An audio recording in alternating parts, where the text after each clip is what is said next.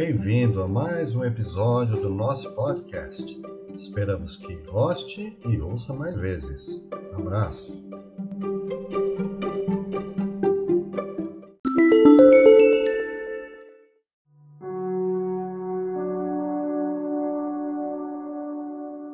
A homenagem hoje é a Antônio Vantuil de Freitas, nome selecionado pela enquete da semana todos votaram, a maioria votou em Antônio Vantuil de Freitas, e é um nome que não é muito conhecido. Infelizmente, nossos primeiros trabalhadores do início do século XX, final do século XIX, nós temos muitos trabalhadores e acabamos esquecendo de pelo menos conhecer a sua história para a gente se espelhar, para a gente ver os exemplos e que nós possamos aprender e fazer a mesma coisa, porque estamos agora, por nossa vez, com esta tarefa da divulgação da doutrina espírita e do Evangelho. Então, nós sempre vamos rogar a Jesus que nos ajude, mas que esses bons amigos da espiritualidade que fizeram essa tarefa, que estiveram à frente de vários, várias casas espíritas, como nosso companheiro Antônio Vantuil de Freitas, nós vamos pedir sempre ajuda, que eles possam nos orientar e iluminar. Vamos então iniciar a nossa homenagem de hoje a Antônio Vantuil de Freitas, que nasceu em 23 de outubro de 1895, na cidade chamada Patrocínio do Muriaé, em Minas Gerais. E ele desencarnou em 11 de março de 1974, na cidade do Rio de Janeiro, para onde ele se mudou né, ao longo da sua vida. Filho de, do capitão Joaquim Olinto de Freitas e de dona Virgínia Maria de Freitas. A sua vida não foi muito fácil, não. Né? A sua luta foi muito intensa, pois ficou órfão de pai aos cinco anos de idade e também uh, órfão de mãe já aos 22 anos, já um pouco crescido, né? mas enfrentando muitas dificuldades. Então ele ficou com os irmãos, a partir do momento em que a mãe desencarna, o pai havia desencarnado muito antes, né? os seus irmãos então vão ajudá-lo a diplomar-se em farmácia ele era farmacêutico de formação, né? E ele se forma em 1913 na Escola de Farmácia e Odontologia, que era uma instituição metodista que existia, existia na, em Juiz de Fora, Minas Gerais. E Juiz de Fora, naquela época, era um centro bastante intenso, então tudo convergia para ali. Havia missionários americanos que trouxeram e fundaram, então, essa escola de farmácia e odontologia e que nosso amigo Antônio Vantuil frequentou. Após dirigir várias farmácias nas cidades mineiras, então ele vai mudando muito de cidade, ele vai para o Rio de Janeiro em 1924 e aí se instala trabalhando como farmacêutico industrial não em farmácia, né? o farmacêutico que trabalha na indústria farmacêutica. Desenvolveu uma carreira de sucesso, tendo ocupado várias posições de comando e direção em órgãos e grupos tais como ele foi primeiro secretário do Centro dos Droguistas e Industriais do Rio de Janeiro, a entidade representativa dos trabalhadores nas uh, farmácias e, e laboratórios. Né? Também ele foi primeiro vice-presidente do Sindicato dos Laboratórios, Drogarias e Farmácias do Rio de Janeiro, entre outras instituições que não dá para a gente colocar tudo, ele tem uma vida muito cheia, muito plena de, de realizações. Então a gente vê que ele foi estudando, sempre dedicado, foi se formando, foi se dedicando, e acabou então em posições de liderança dentro do seu ramo de atividade. Ele vai se casar em 1919 com Zilfa Fernandes de Freitas, com quem teve sete filhos, e sendo que mais tarde ele vai externar a sua esposa o seguinte agradecimento. É, sua valiosa cooperação muito contribuiu para o meu encorajamento nos momentos difíceis da vida, demonstrando que havia ali muita, muito amor, muito entendimento, muito apoio mútuo, o que é muito importante na vida de um casal. Né? Leitor assíduo de tudo que dissesse respeito a religiões e filosofias, nelas buscava em vão uma doutrina que realmente atendesse aos seus mais ocultos anseios, eh, tornando-se até mesmo em certos momentos muito cético ou até mais cético em relação a tudo que ele via, percebia. Então começou a, a caminhar para o ceticismo, né? Nós vamos lembrar que o Dr. Bezerra também teve um período de ceticismo, quando ele fazia o curso de medicina, ele se distancia da Igreja Católica e acaba caminhando para outros ramos, né? outros caminhos mais céticos. Ele se torna bastante cético diante da vida. Nosso companheiro Antônio Bantuil também. Mas em 1932, no ano da Revolução em São Paulo, sendo convidado por um velho amigo para assistir a uma sessão espírita, nessa sessão ele vai presenciar muitos fatos inexplicáveis, materialização, é, é, comunicação escrita, verbal e outras tantas é, fatos que traziam informações que ele sequer imaginava, que ele sequer tinha falado para alguém. Então recebia das mensagens informações que faziam muito sentido para ele. Né? E aí ele passou a estudar o Espiritismo, mas com um afinco, com uma dedicação a, a, a como era do seu feitio. Né? Meses e meses ele se debruçou sobre vários livros espíritas, tanto brasileiros né, quanto trazidos do estrangeiro, livros é, em outros idiomas, inclusive. Ao mesmo tempo, ele surgiu no seu próprio lar é, uma série de fenômenos mediúnicos de indiscutível força comprobatória da teoria é, obtida nos livros é, espíritas que ele havia lido, né? Tomou-se, tornou-se então um espírita convicto a partir daí. Então ele viu o fenômeno, ele entendeu, ele percebeu, estudou, e aí então ele vai é, a, a, se declarar espírita no ano de 1932. Ainda nesse ano ele vai ingressar como sócio remido. Sócio remido é um sócio que não paga nada, não tem contribuição. Então ele entrou na, na Federação Espírita Brasileira como, como sócio, né? Na época chamava-se sócio, hoje não pode mais, não vai ser termo. Em 1933, ele participava como delegado de uma associação espírita do Rio de Janeiro, no Conselho Federativo da FEB.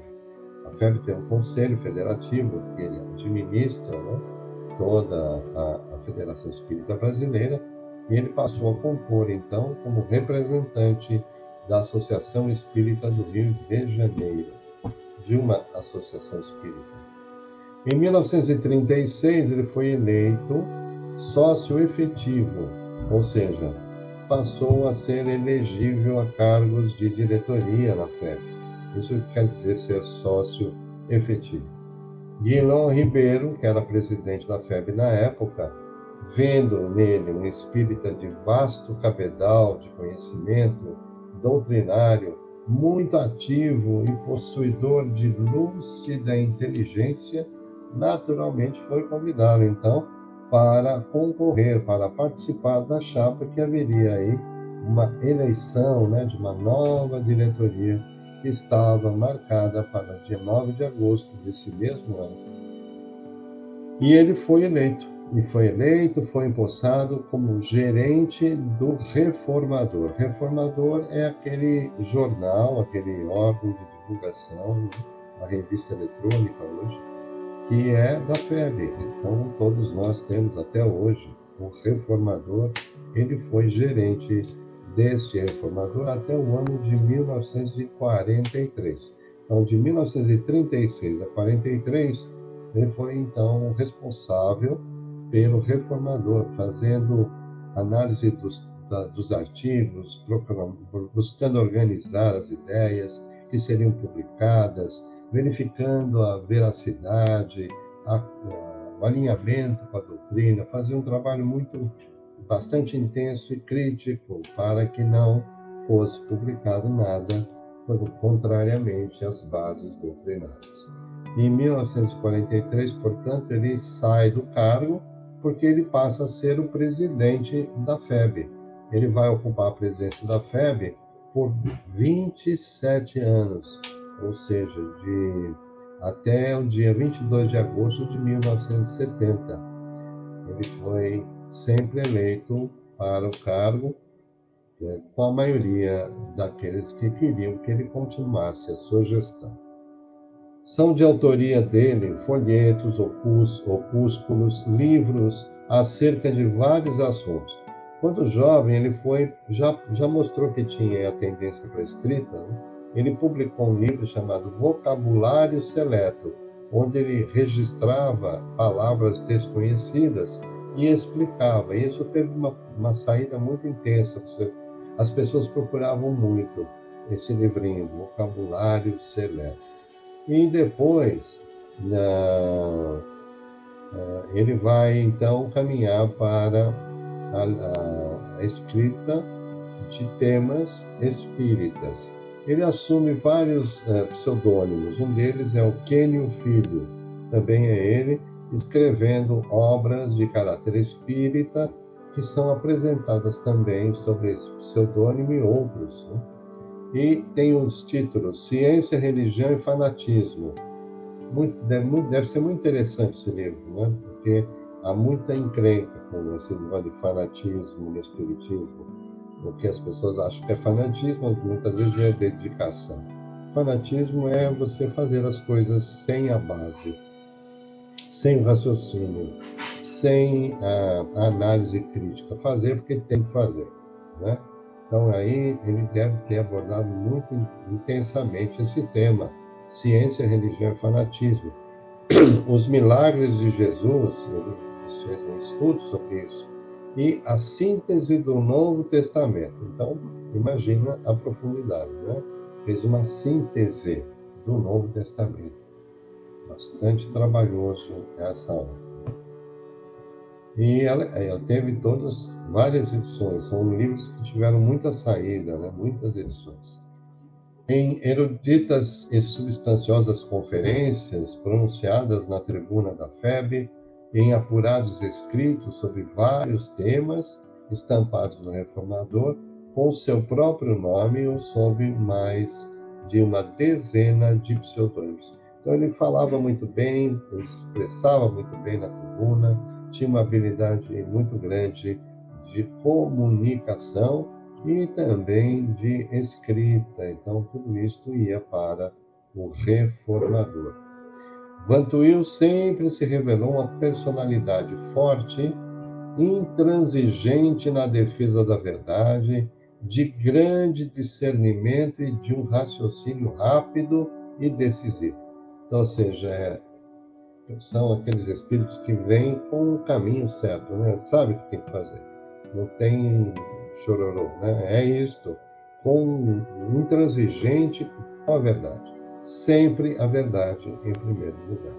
E caminhando naturalmente, conseguiu ganhar muitos amigos e a simpatia de muitos que o acompanharam durante toda a vida. Em 13 de junho de 1939, ele sozinho defendeu o espiritismo na Sociedade de Medicina e Cirurgia do Rio de Janeiro, da qual era sócio, contra a acirrada campanha movida por alguns de seus membros, que até é, dirigiram movimentos de desagrado ao presidente da República na época é? e ao ministro da Justiça. Tal o poder dessas categorias contra o Espiritismo e ele defendendo sozinho, com todo o seu conhecimento, naturalmente, ajuda do mundo espiritual, sem a menor dúvida. Né? O acontecido foi amplamente noticiado, foi divulgado pelos jornais e muita gente o cumprimentou e elogiou a sua atitude desassombrada daquele ousado desconhecido. Ele era um desconhecido até então. Outro fato que repercutiu na imprensa de então e demonstrou mais uma vez a coragem dele, o destemor que ele tinha, a impavidez desse presidente Vantuil de Freitas, como ele era conhecido, passou-se no, no, governo de Getúlio Vargas, entre 41 e 45. Ah, recrudescia nesses anos, você fortalecia né, nesses anos ah, algumas portarias que eram emitidas pela polícia, de, de, de, onde tinha um clima ali de cerceamento, de perseguição às sociedades espíritas. A esta época era proibido praticar o espiritismo no Brasil. Todas as casas espíritas tiveram que fechar as suas portas por ordem da polícia sob o governo de Getúlio Vargas.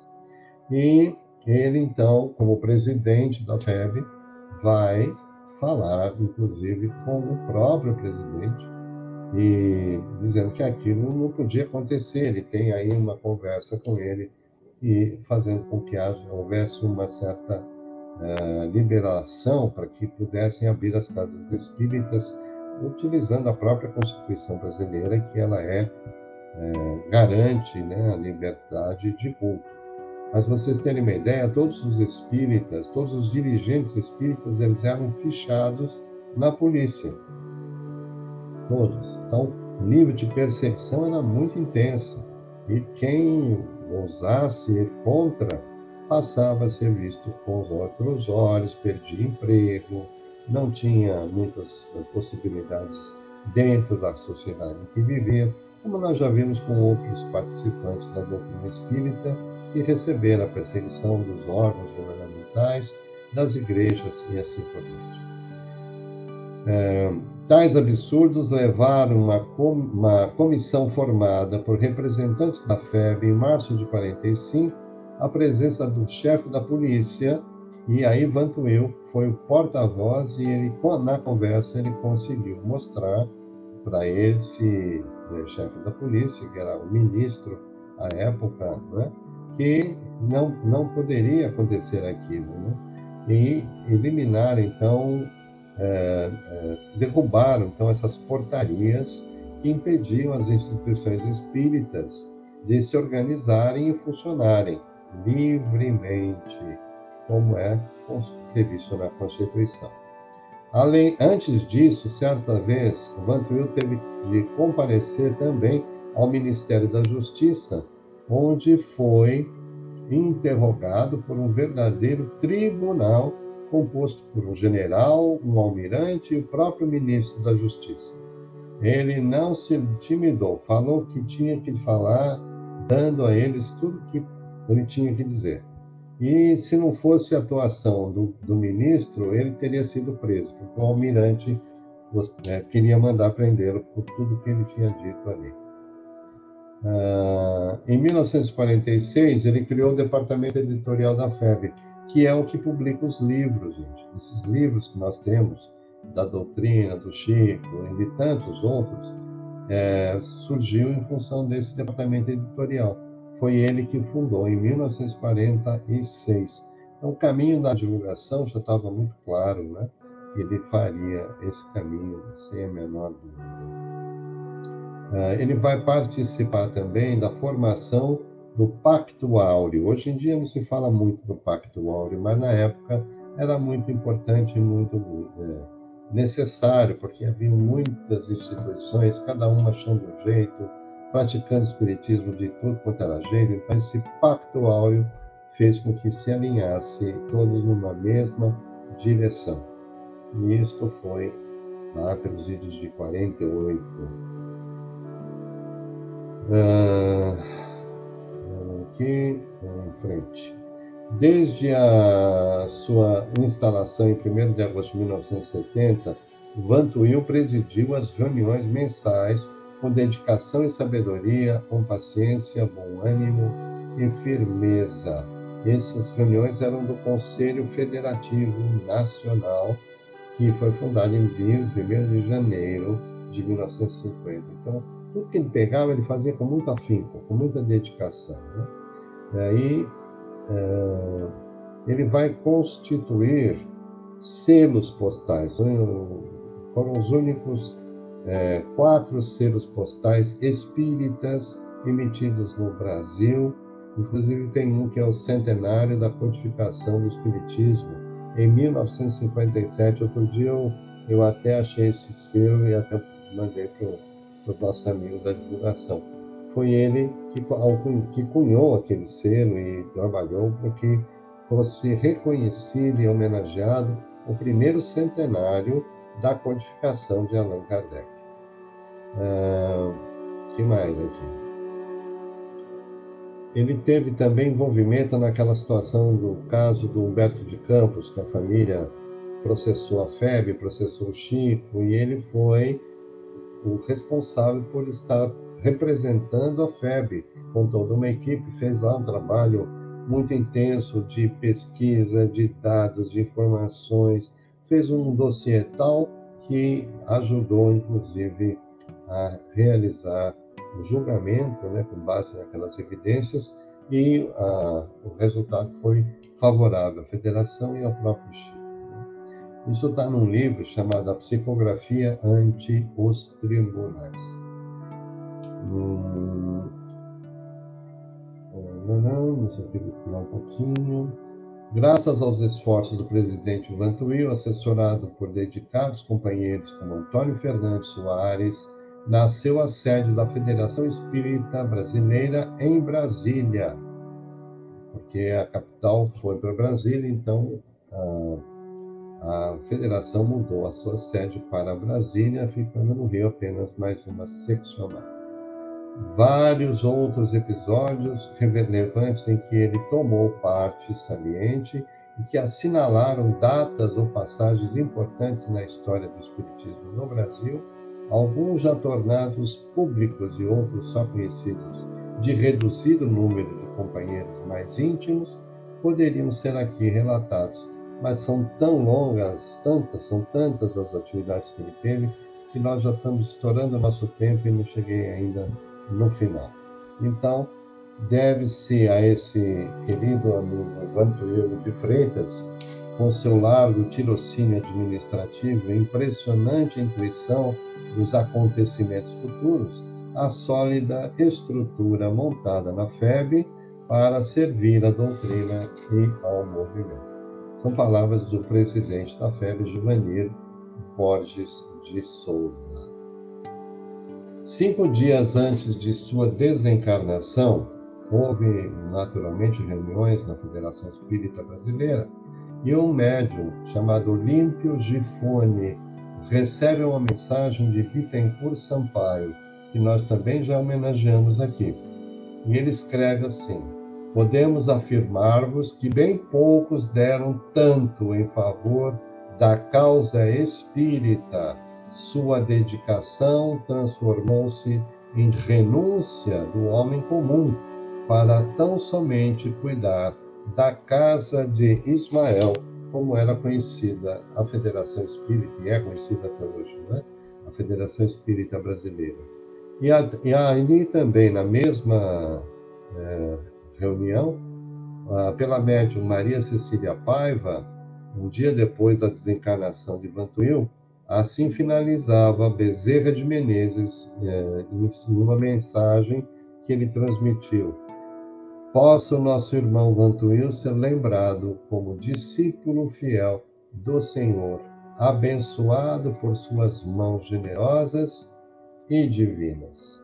Este é o nosso homenageado de hoje, Antônio Vantuil de Freitas, um trabalhador da doutrina espírita, da divulgação, coordenador de vários eventos e entidades espíritas que conduziram-se para a publicação, para a divulgação do Evangelho e da doutrina, como presidente da Federação Espírita Brasileira durante 27 anos.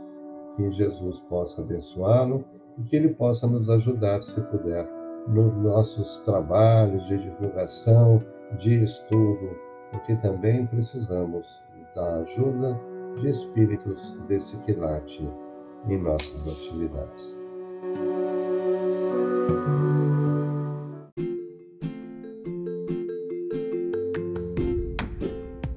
Obrigado por acompanhar mais esse episódio. Esperamos ver você mais vezes por aqui.